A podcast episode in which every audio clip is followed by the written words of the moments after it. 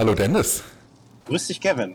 Ich höre ein angenehmes, sanftes, sonores Brummen bei dir im Hintergrund. Ja, ich bin auf der Autobahn 60 auf dem Weg durch die Eifel nach Hause. Ich bin gerade an Bitburg vorbeigefahren. Oh. War ein bisschen, also es gibt in Bitburg eine Bitburger Straße. Wie eingebildet ist das denn? Und war aber dann ein bisschen enttäuscht, dass es in Bitburg noch keinen einzigen IT-Techniker gab, der auf die Idee kam, ein Restaurant aufzumachen und einen Bitburger zu verkaufen. Aber vielleicht als Anregung. Ja, ich finde das, oder, ja, oder ähm, vielleicht kannst du dann auch äh, acht kaufen und dann ist das ein Bite-Burger. So, leg los. Was haben wir heute? Ich möchte mit, ähm, ich, äh, mit Harald Dürr Thorleifsson anfangen. Das ist, ähm, wir wurden darauf hingewiesen, dass er übrigens Harald Dürr ausgesprochen wird, weil es isländisch ist.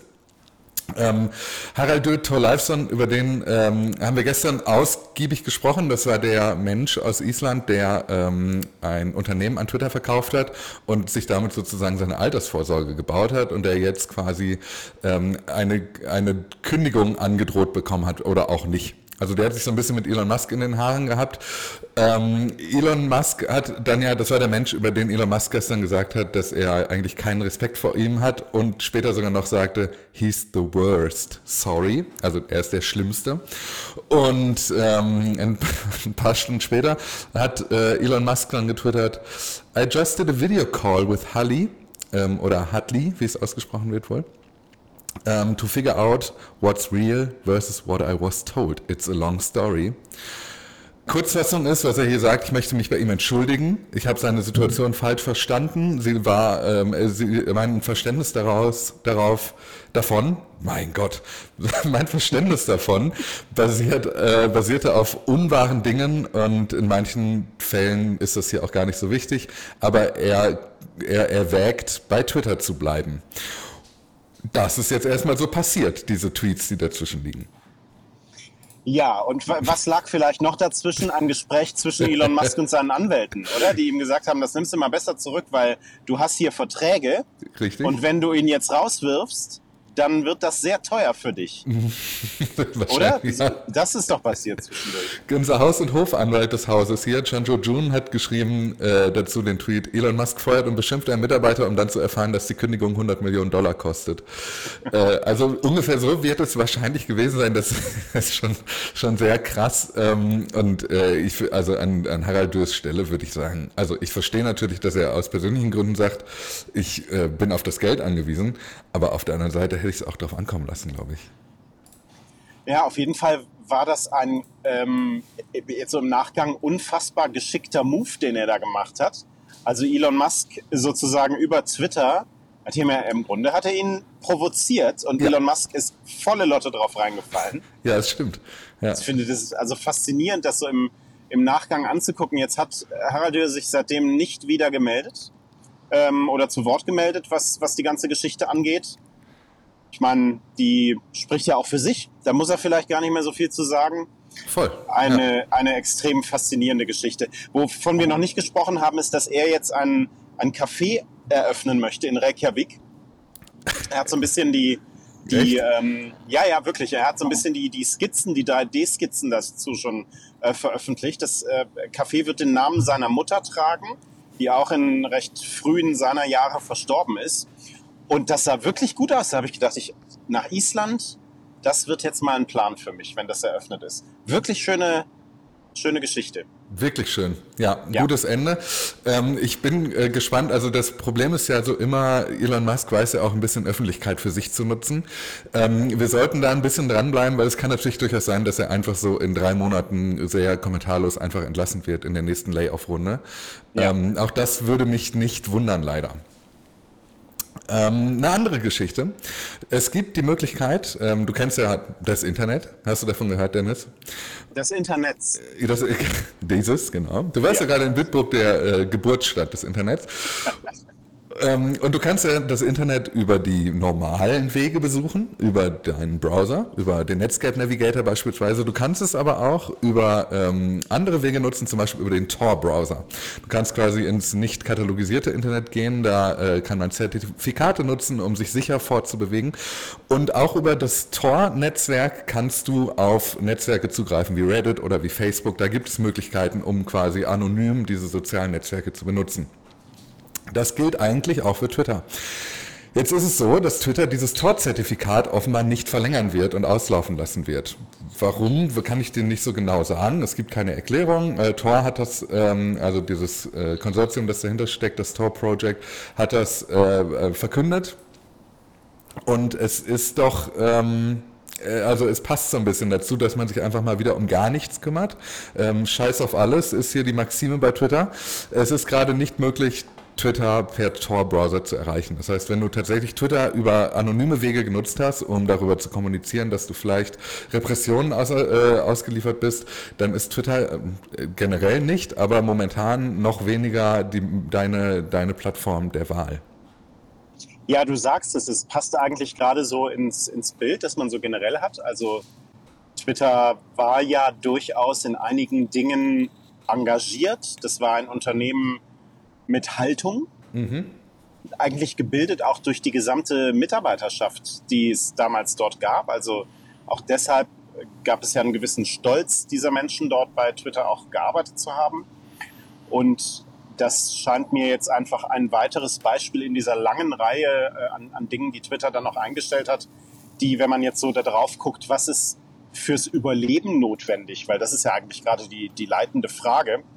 Ähm, die aus dieser Frage heraus jetzt einfach eingestellt werden. Total. Also ähm, ein Security Engineer, Alec Muffet, der ähm, dabei geholfen hat, das Ganze hier irgendwie äh, zusammenzubringen, Twitter und Tor, ähm, der hat auch gesagt, er geht davon aus, dass es äh, in sehr äh, kurzer Zeit überhaupt nicht mehr funktionieren wird, der Zugang über Tor zu Twitter, es sei denn, Elon hat daran irgendein Interesse. Ähm, aber jetzt gerade ist es so, dass alle Leute, die das aufgebaut haben, zumindest alle, mit denen er Kontakt hatte, mittlerweile entlassen wurden. Das heißt, es gibt einfach auch niemanden mehr, der wüsste, wie man dieses Zertifikat Zertifikat beispielsweise erneuert oder dass es das überhaupt gibt. Also und das ja, ja. und also das passt auch dazu, dass ähm, Twitter nicht mehr die Adresse zu sein scheint für Menschen, denen diese Plattform bisher eine Stimme gegeben hat, die sie sonst nicht hätten und die das auch in einer Sicherheit tun mussten. Ähm, dieser Weg ist denen jetzt auch versperrt. Ja. Ja, das ist wirklich so, Twitter kümmert sich halt wirklich überhaupt nicht mehr um die, also wie du gesagt hast, es war ein Unternehmen mit Haltung und Twitter kümmert sich jetzt halt überhaupt nicht mehr um die Leute, die vielleicht ein bisschen Hilfe brauchen könnten dabei, äh, geschützt zu werden oder ähm, besonders äh, behandelt zu werden, in welcher Form auch immer. Wir haben gestern eben über Harald Dürr gesprochen, äh, ein Mensch mit Behinderung, der von Elon Musk deswegen, der deswegen von Elon Musk dem Faulheit vorgeworfen wurde. Also so ein äh, viel respektloser kann man mit Menschen ja gar nicht umgehen. Jetzt sprechen sprechen wir heute über diese Tor-Geschichte und das führt uns direkt zu der nächsten Geschichte. Elon Musk hat nämlich ähm, auf einer Investorkonferenz von Morgan Stanley gesprochen. Das ist übrigens ein ganz komisches Format. Wir haben ja durch die Pandemie eigentlich gelernt, dass man sowas auch per Video streamen könnte. Also wir haben alle irgendwelche Kameras in unseren Computern, aber Elon Musk hat mit dem Moderator dort per Telefon gesprochen, per Webcast. Also man konnte das wirklich nur hören.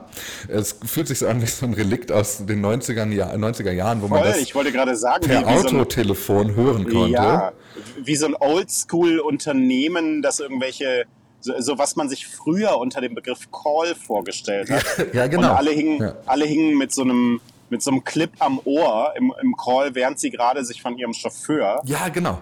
durch den New Yorker Stau fahren lassen. Ja, oder so. mit so einem dicken Telefon, das in der Mittelkonsole steckt weißt ja. du? Ähm, ja. Oder noch besser, du sitzt äh, beim Mittagessen und der Kellner bringt dir ein Telefon auf dem Tablett, das klingelt.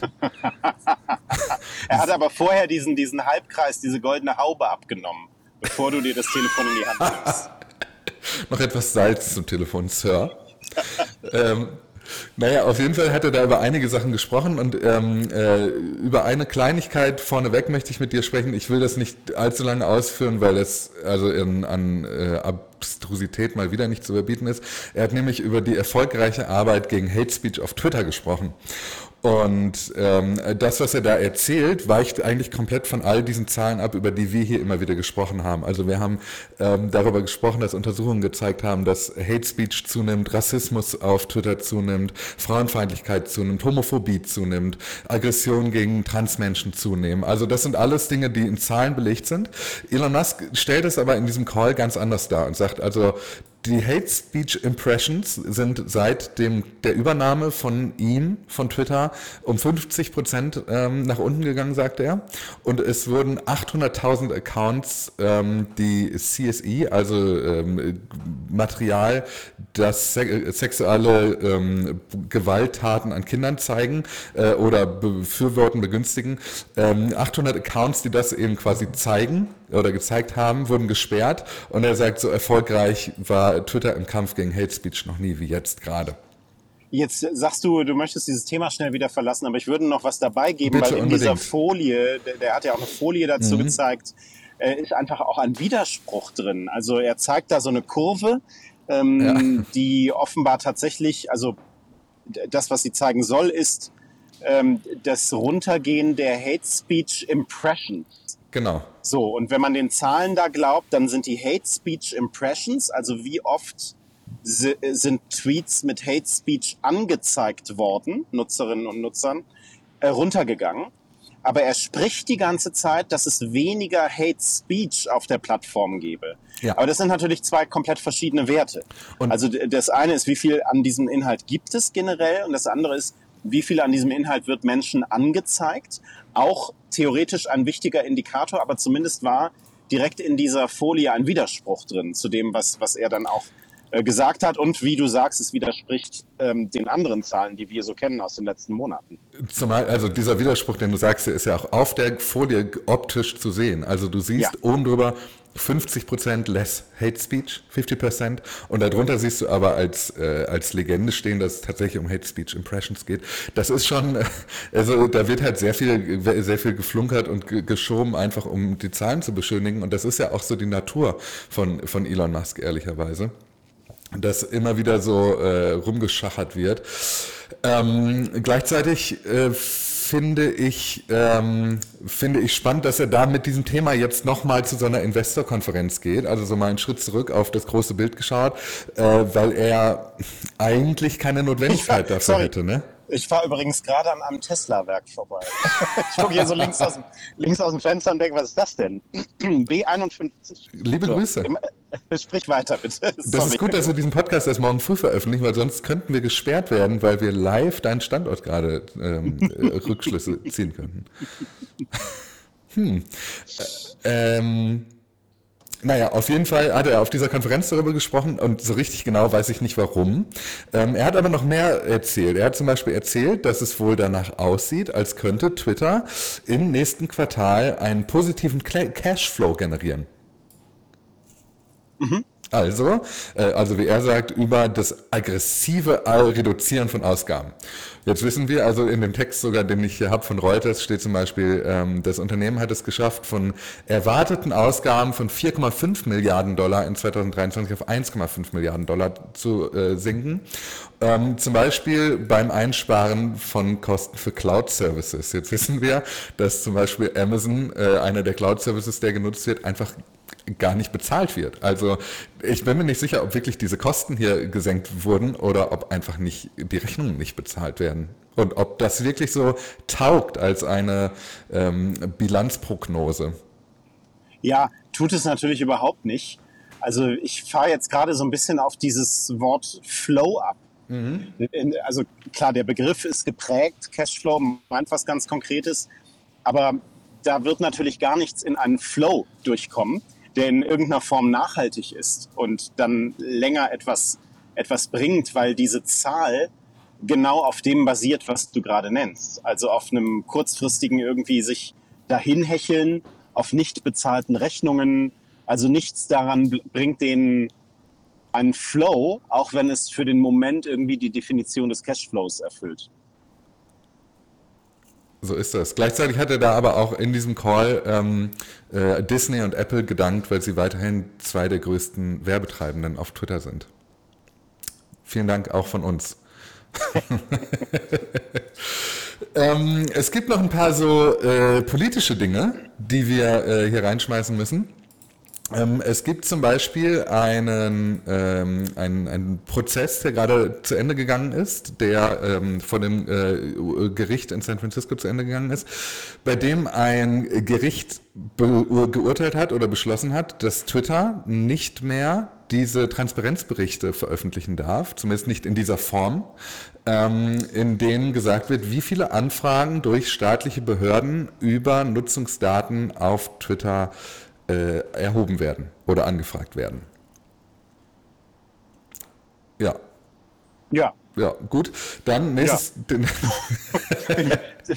da habe ich nicht viel zu, zu sagen. Nee, das ist nicht so schlimm. äh, wir, wir, können noch ein anderes Thema reinschmeißen. Ich ähm, will das jetzt hier nicht so reißerisch, ähm, reißerisch anlegen, aber die Überschrift des Artikels, den ich ähm, hier von äh, Business Insider gefunden habe zu dem Thema, ähm, lautet, Elon Musk sagt, die Untersuchung von Twitter durch Bundesbehörden sei eine Bewaffnung der Regierungsbehörden und ein ernsthafter Angriff auf die Verfassung. Das ist so die Sprach, das sprachliche Arsenal, das sich Elon Musk hier so rausgesucht hat, um über Folgendes zu sprechen. Und zwar hat die FTC das ist die Federal, Federal Trade Commission, also die Handelsbehörde, wenn man so möchte. Ähm, genau so haben wir das in Deutschland nicht, aber es ist ein bisschen Kartellamt drin und auch Teile des Finanzamts, sowas ungefähr. Ähm, hat beantragt, dass man Zugang, dass man gerne Zugang zur internen Kommunikation von Twitter hätte und außerdem alle JournalistInnen gerne genannt hätte, die Zugang zu diesen internen Kommunikationswegen hätten, hätte, weil es wohl üblicherweise so ist, dass die FTC routinemäßig alle Informationen anfordern darf, die Unternehmen Dritten wie JournalistInnen zur Verfügung stellen. Diese Informationen dürfen der FTC nämlich nicht vorenthalten werden. Was bedeutet das ganz konkret? Wir erinnern uns an Menschen wie Matt Taibbi, Menschen, die ähm, die sogenannten Twitter-Files veröffentlicht haben. Also äh, ähm, eigentlich Sammlung von Leaks, die ähm, auf internen Kommunikation im Unternehmen Twitter basiert haben. Und es scheint so zu sein, dass die FTC, also genau diese Kommission, ein Recht hat, genau diese Informationen, die Außenstehende bekommen, eben auch zu bekommen. Also und das komplette Quellmaterial, aus mhm. dem diese Publizistinnen und Publizisten, die ähm, Elon Musk sich da ausgesucht hatte, um die Twitter-Files äh, da rauszuhauen. Mhm. Äh, im, Im Grunde sozusagen das Quellmaterial, auf dem das basiert ja. und das sozusagen dann noch sehr viel breiter ist als das, was die sich ausgewählt haben. Vermutlich ja. Also das, äh, wie, wie groß der Datenbestand ist, den die FTC da jetzt, auf den die FTC äh, Anrecht hat, das kann ich dir nicht sagen. Wohl aber, dass es schon spannend ist, dass diese internen E-Mails jetzt damit auch an eine Bundesbehörde weitergegeben werden müssen. Ähm, mhm. Und das, oder Federal ist, ist das Bundes oder ist es eine Landesbehörde? Ja, doch, ist eine Bundesbehörde tatsächlich. Ähm, Finde ich, finde ich vor allem deswegen geil, weil da die ursprüngliche, das Narrativ, das Elon Musk ja geprägt hat, damit war, man möchte sich gegen die Vereinnahmung des Staates und der Politik wehren, möchte zeigen, Twitter bleibt unabhängig und Twitter bleibt so ein bisschen der, ähm, der, der äh, Lonely Rider, der hier gegen die Vereinnahmung durch die Politik kämpft und durch diesen Prozess eigentlich genau etwas ausgelöst hat, das sonst niemals passiert wäre. Ja, und gleichzeitig ganz interessant für einen Menschen, der nachdem er Twitter übernommen hat, ja sich sehr beeilt hat, zum Beispiel in Richtung der Europäischen Union oder auch in Richtung anderer Länder zu sagen, bei uns ist alles möglich, aber die Gesetzgebung einzelner Länder, die respektieren mhm. wir natürlich. Das ist natürlich wieder einer dieser Widersprüche. Da sind wir wieder genau an diesem Punkt, ob die, wenn, also er hat ja zum Beispiel auf die Frage, warum hast du dich denn impfen lassen gegen Corona, hat er ja zum Beispiel gesagt, weil er das die, ähm, die, äh, die Regeln, die Gesetze waren zum Zeitpunkt, als er das Werk in Grünheide besuchen wollte, das Tesla-Werk.